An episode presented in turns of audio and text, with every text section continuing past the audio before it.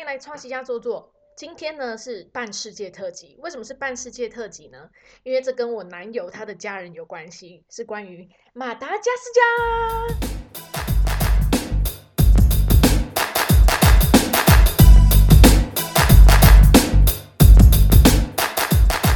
这集呢，为什么叫做半世界特辑？因为呢，我其实来了之后，来比利时，然后在跨年的时候，跟他们一大家子十几个人，然后一起跨年。那他这边的家族是妈妈这边的亲戚，因为我男友呢，他虽然看起来是一个白人，但是呢，他妈妈其实是黑人，他们是从马达加斯加来的人，所以就是，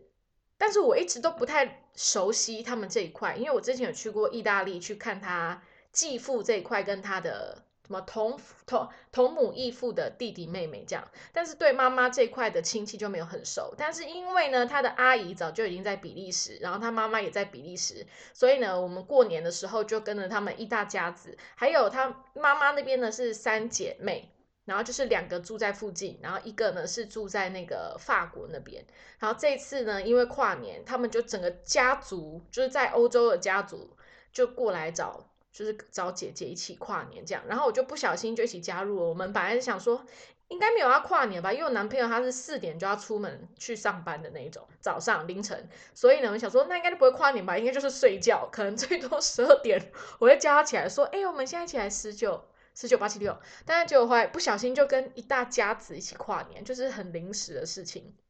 好，然后就是在这一次的一起跨年之后，我才对他们家族这边比较熟悉。就是我其实一直有发现，呃，他们马达加斯加人的饮食跟长相，其实跟在非洲土地的人长得很不一样。因为我自己很常去非洲嘛，去东非啊，像是肯亚、坦桑尼亚，还有南非，以及去西北非、呃北非这一块都有。那北非这边比较多就是阿拉伯人的后裔，然后其他的部分的话就是比较是黑人的种族。但是马达加斯加人，我就一直觉得他们怎么长得比较不像是，也不完全不是阿拉伯人，也不是像一般黑人。后来我才了解，就是他们其实是好久以前，是公元前大概七百年到五百年左右，是南岛语系的人过来的，是从婆罗洲那边过来，从婆罗洲。马来西亚现在的马来西亚这边，然后后来到印度，然后再从印度那边迁徙过来的人，所以呢，他们的文化呢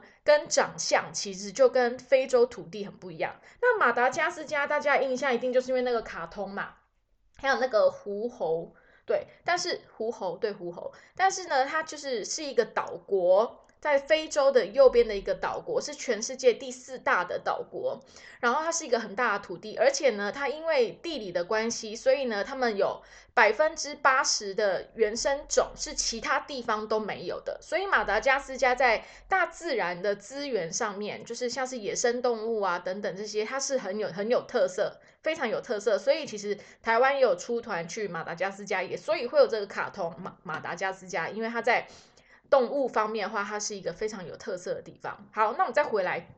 因为我自己没有去过马达加斯加，虽然我们公司有做马达加斯加的团，但是我都一直没有带到。但是我觉得应该非常有机会，就算不是带公司的团去，我应该也可能会跟他回家乡之类的。因为我们以前有讨论过，可能去马达回马达加斯加种香草。因为他们马达加斯加其实出产香草很重要的一个地方，然后想说，哎，那边去开个民宿啊，这是一个很私人的，对于未来年纪大一点的有的一个憧憬跟幻想。对我就是幻想到我年纪很大了，然后我会穿比基尼坐在海滩，然后的奶跟肚子都流下去，然后就这样就在那边 chill，我就属于这种好。但这是未来的可能有可能会发生的事情，但 who knows？好，然后就是这一次跨年跟他们一起，然后我就是算是更彻底的跟他们一起吃东西，然后跟他们一起玩，然后才会发现哦，真的其实很多超乎我的想象。而且呢，我还在这一趟来比利时的时候，我才知道我男朋友他们家族呢，其实是以前一个很有名的女皇。很有名的女皇的后裔，但是这个女皇在世界上很知名，因为她是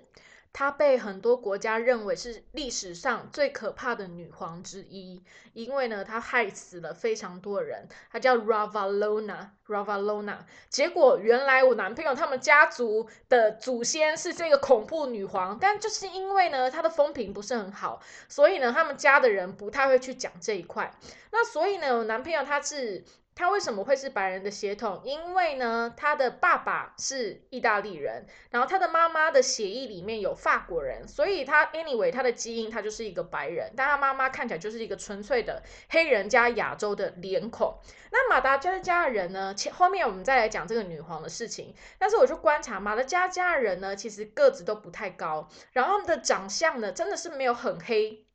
还是黑啦，当然就是不是我们像我一般去东非的时候看到那种很黑的发亮，他们就是很有亚洲的脸型。但是我男朋友，我认真看他的脸，我没有感觉到亚洲人的脸型。然后我就突然想到，因为南岛语系，因为你们知道嘛，南岛语系呢，其实现在扩展在这世界很多，到纽西兰、台湾也有南岛语系啊，像是泰雅族就是南岛语系，然后中国也有，然后到马来西亚这边，然后一直到马达加斯加。就是它其实满岛语系呢，现在的范围是非常广的，所以会不会虽然我的外公是从中国来的，但是我的阿妈是在台湾，我也不知道他活了多久，就是会不会我的血液里面我也有南岛语系的血统啊？虽然呢，在我们阿妈在之前的那个年代，好像比较不会有所谓的呃平地人跟原住民的结合比较少，我也没听说我们家有这个状况，所以我也不知道我。但会不会有可能？因为真的是谁知道？我真的不知道我们家的族谱。然后，所以会不会我跟他一起生出来，会生出一个 南岛语系的人？会不会我们生出来一个，就是皮肤会不会有点黑的一个朋一个一个孩子？有可能哦。因为一一开始我爸知道他妈妈是黑人的时候，因为我一开始对他妈也不是那么熟。然后我爸有说，会不会我们两个生出一个黑人小孩？就是。巧克力牛奶的小孩，就是因为有黑人。但我后来，我现在想想，嗯，我们真的有可能生出一个巧克力牛奶，但是可能是南岛语系的巧克力牛奶，而不是黑人的巧克力牛奶。我觉得好酷哦！天哪，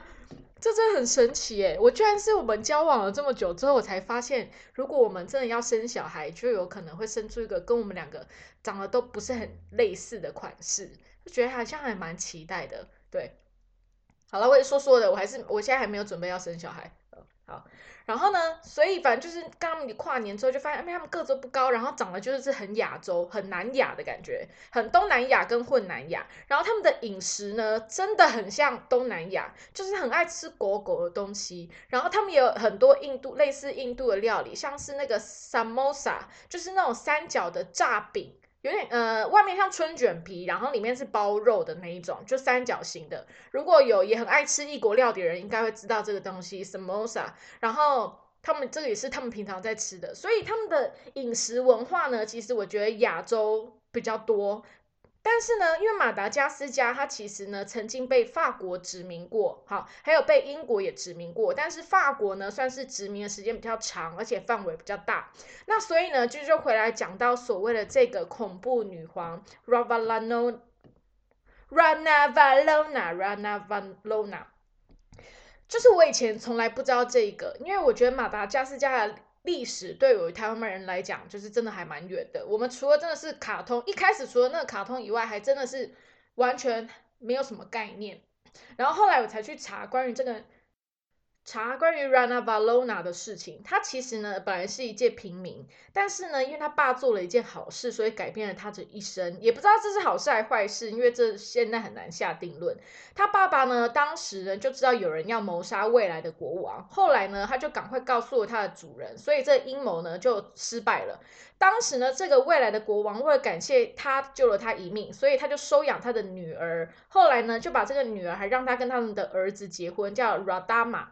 然后后来呢，Radama 他就成为拉达玛一世国王。可是呢，他在很年轻的时候呢，就得了梅毒去世。后来有人说，可能是这个女生，就这个女皇她下毒的，但是这个也没有人知道。渐渐呢，因为呢，她其实走一个传统路线，就是呢，他们当地的风俗文化。她的她做女皇的时候。是一八二八年到一八六一年。那你们要想一下，这时候世界的时代背景是从十六世纪开始呢，欧洲列强呢就已经开始往外去掠夺土地，闯外去找资源。所以当时呢，马达加斯加呢已经开始有外来的势力已经来介入了。那这个女皇呢，她其实走是一个保守路线，因为在她的认知，她希望是保留传统的马达加斯加的文化。跟风俗，但是当时已经有很多外国人过来，算是传教士啊，或者是一些想要来拿走土地，就是对这个土地有虎视眈眈的人。所以呢，他其实在当时呢，就是开始，他就是一个 认为国家传统不能亡的那一种路线。那有非常多人的支持他，以及有一些贵族支持他。所以在后来她老公过世了之后呢，虽然他们没有留下任何的后代，所以很多的贵族支持他。他就继承了，成为了下一个国王，但是称为女皇这样子。那他的所有的政策呢，其实就是他其实。蛮干跳的，就是当时已经很多种外国人在马达加斯加了，然后有很多一开始先来传教嘛，但是他就发现这些外国人呢，其实教了他们当地人很多的资讯，像是像是小微小工厂啊，比如怎么做手工艺啊，怎么造纸啊等等的，怎么去盖房子啊，所以让他们当地的人呢，就是有了不一样的更多的知识，可是他又不想要他们用基督教这个宗教。来掠夺，就是改变他们的信仰，并且用这种方式呢去掠夺他们土地的资源。因为应该稍微对非洲历史有了解的，非洲这整块大陆呢，在呃一二战的时候，就是会从那个大航海时代，其实就像是奴隶制度啊，或者是很多把。当地土地上好的东西拿走，但是呢，就是把他们当地弄得一败涂地，像是对他们的资源啊等等。到现在，其实很多国家呢，还是可以看到这一这一个部分。那所以他也算是在那个时候走蛮前面的，跟别人蛮不一样的。因为可以看到，在当时的时候，应该是这些非洲土地，他们都还蛮支持外国人来。应该是说，可能也不是支持，就是无力反抗。然后呢，那些有政治实权的人，他们可能很容易被收买。因为我觉得到现在，在非洲还很多国家还是这样看到，像是大家知道嘛，像原本我们有很多妈吉的好朋友国家，后来。你说要站在一个为国家好的立场，那到底是谁给你谁给你实质的东西，你会选择就跟着谁嘛？所以当时我相信 他们的统治者跟有权力的人也是这么想的。但是他就很酷，他就花了几年时间去观察这些外来的人，然后让他们呢偷走，让他们教会当地人这些知识之后，他有一年就开始反抗所有来。的外国人就是让他们回到自己的国家，或者是他觉得他们有别的想法，就会用很多种酷刑。哦，可是呢，她为什么会被称为就是最恐怖的女皇之一？当然，一部分以白人国家的思维来看，当然现代很多欧洲国家一定还是觉得她很邪恶。但是呢，其实我跟我男朋友他的表妹有聊到这个女皇，就是他们家族这个人，他说从他的角度来看，跟他所得到的讯息，他不觉得这个女皇是世界上最可怕的女皇，因为她只是站在国家的角度来想。当然，她做了很多蛮可怕的事，就是这个人呢，你是没有办法用他是一个很好的。人，或者是用一个不好人来判断他，因为他确实做了蛮多毛骨悚然的事情，像是什么，他只要觉得他的士兵不听话，或是一些贵族不听话，或者是呃外国人让他觉得不听话，他会有一些招。第一个招是让大家吃，就是他判刑嘛，他会他不让你上法院那种，他会给你三块生鸡皮，然后呢，你如果三块生鸡皮吃下去、吞下去，你都没有呕吐的话。哦应该是真的给他们很臭的那种，你都没有呕吐的话，代表你无罪。但是如果你有吐出来的话，代表你有罪，而且这是上天判定的，就是不是女皇说了算，就是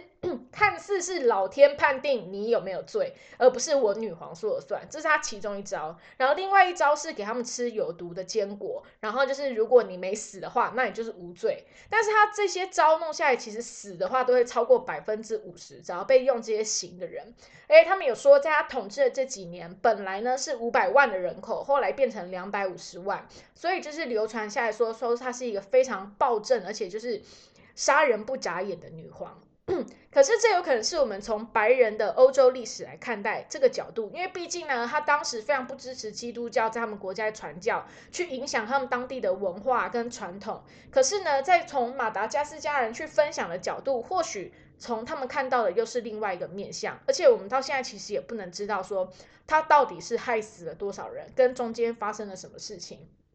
但是他的这些酷刑呢，其实，在很多的资讯里面都是有讲到的。像是呢，他不止这样，他会有时候也是要照他的心情。比如说，他说他想要去水牛狩猎，然后呢，他就安排了五万人去那个就是森林里面。以前森林一定都是那种就是认真的森林，没有路，但是他要狩猎，他想要有舒服的路走，所以就派了五万个人去去修路这样子。然后呢，就是不让他们吃饭，不会喂食他们，然后不会给他们钱，所以呢，因为他当时出出了一个税法制，就是如果你是没有办法缴税的穷人，那你就要用苦力。他那用苦力的人呢，常常饿死、累死，就是他们没有一个很好的照顾。后来呢，他们就是帮他修了这一条道路，在总共呢花了嗯一年，嗯，就是边修，然后他边去狩猎这样子，然后就在这长达四个月的狩猎中呢，大概有一万的人死亡，一万。一万一万一万一万的人死亡，但是这四个月之后呢，却没有任何一只水牛被狩猎，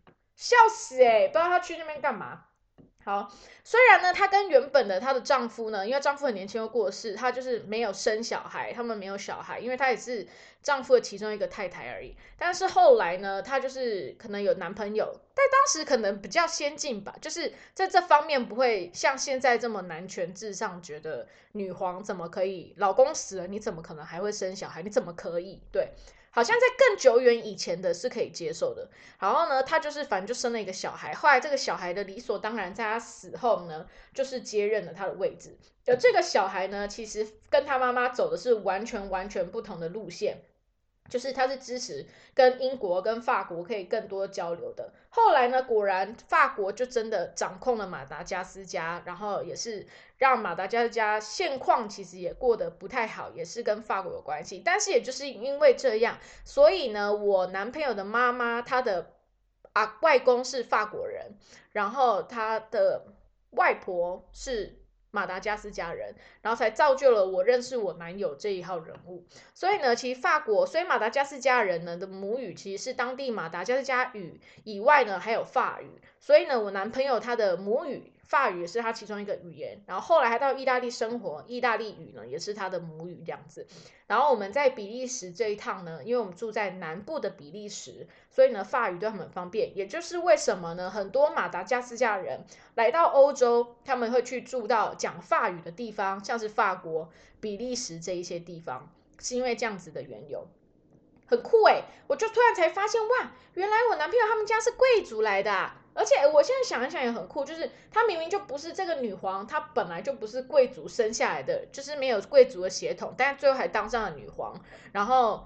还被列为世界上最可怕的女皇之一。我就觉得，我还是觉得这个女人很屌，因为我相信，像是不管是所有的女皇，一定到中间都曾经被。污蔑过很多事，因为他们可能还是觉得女人是不可以这样子的。但是我觉得这个女皇她很酷的一点是，虽然呢她自己不喜欢外来的文化。好，尤其是宗教啊这些等等，但是我跟你说，人爱漂亮还是没有办法反抗的一件事。因为呢，他在他的加冕典礼上，他穿的礼服是法国法国制的礼服，法国风格的礼服。所以一个女人的爱美哈，虽然会跟她叫这叫什么？呃，嘴巴说不要，但身体很诚实，就是在她身上可以看到。后来反正就知道，因为。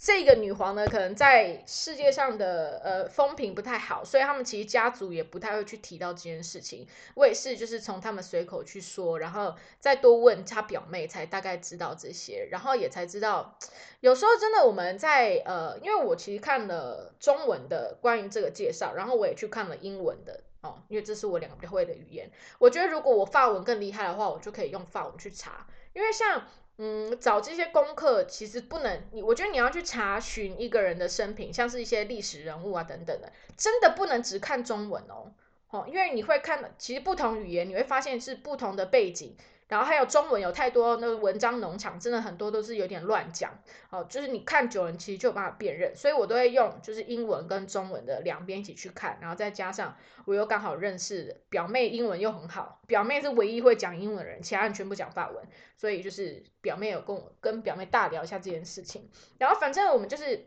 一起跨年，然后因为是很突如其来的跨年，但是因为在跨年的前几天发现他们阿姨他的叔叔。就是阿姨的叔叔过世了，为什么过世？不是因为什么 COVID nineteen，是他在马达加斯加过世，因为他们说马达加斯加现在治安状况非常非常差，因为马达加斯加现在是世界上最贫穷的国家之一。然后呢，因为从虽然他们独立了，他们算是很早就起义，他们是因为大部分国家都是在一九六零以后。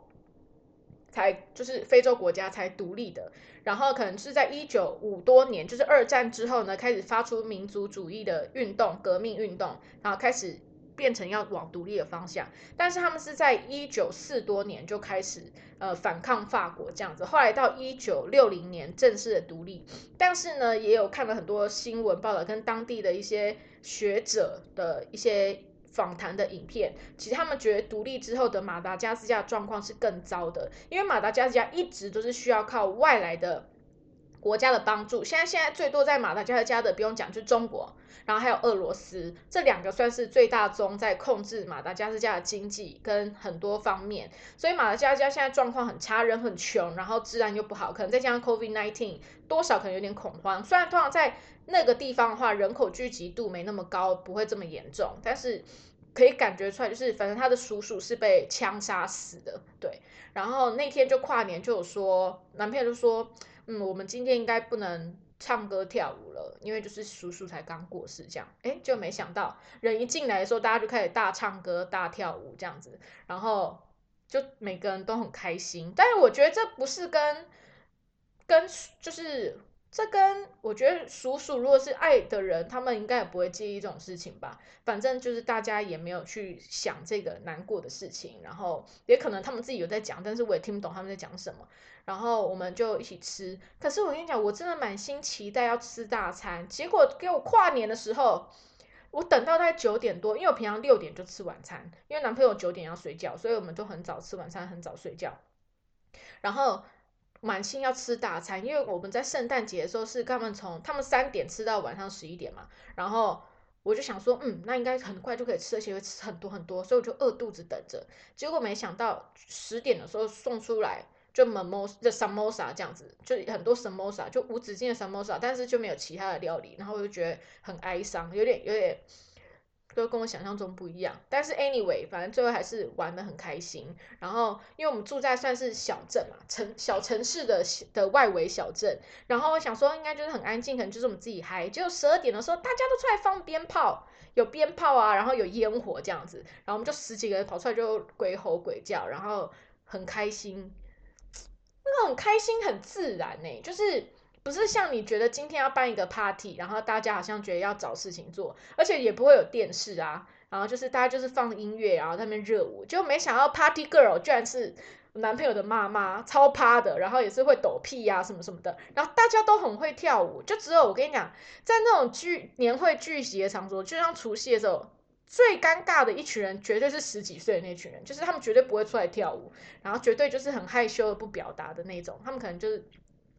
就是类似这样，就是觉得全世界的十几岁的人都是最尴尬的，然后就是年纪越大的越自我，这样越自在。对，二十几岁也是有点害羞，然后三十岁以上就完全不顾一切这样。因为我男朋友他现在才刚三十一岁，然后他就是他就我觉得他跳舞方面他没有得到那个非洲那边的熏陶，但是他的这些长辈全部都有，所以我就是跟他们玩的非常非常的开心，然后。很自然，啊，虽然就是因为发文也不是很溜，能讲的也没几句，就撒吧撒吧，你好吗？你好吗？大概就是这样。但是呢，就是我觉得音乐啊跟跳舞这种，就是 跟他们就是在，不知道跟他们来自非洲有没有关系哦。其实就算来自东南亚，他们对于音乐跟呃舞蹈的热情也是很棒的。哎，那可能就融合南岛语系跟黑人的。文化，对，反正那天晚上玩的非常非常的开心，很嗨，对。然后隔天因为一月一号，他们一月二很多那个来探访的家人一月二号走，一月一号还是大家一起吃了一个晚餐，而且吃的很丰盛，然后吃的就是偏欧式的晚餐这样子，然后大家看起来都超累，很好笑，大家看起来都很无力这样。但是反正我觉得那三天两个晚上，就是跟他家人一起度过了很酷的马达加斯加跨年之夜，然后也得知道了一些跟男友妈妈那边的家族有关的一些马达加斯加的事情，觉得非常有趣。所以这一集呢叫做半世界特辑，然后跟大家分享一下，我觉得这个可能是去旅行也不一定会遇到的一些经验，然后。分享给大家，然后呢，上一集呢，就是我在那边鬼哭鬼叫，就是真的有人赞助我，然后有很多是认识的，然后也还有匿名的朋友，真是很感谢你们。好，一样啊，一样开放赞助，我可以到那个 First Story，你只要到 First Story 打 “trust” 两个字，基本上就可以找到可以赞助我的地方。谢谢，好，不小补。然后呢，我们这一集就到这边，下一集呢，我应该会来讲是去美国的。露营车的那趟旅行的故事，好啦，非常谢谢你们。虽然呢，我们在不一样的时间、不一样的空间，但是很高兴你们跟我一起共享这一些时间。谢谢啦，下一次再见，拜拜。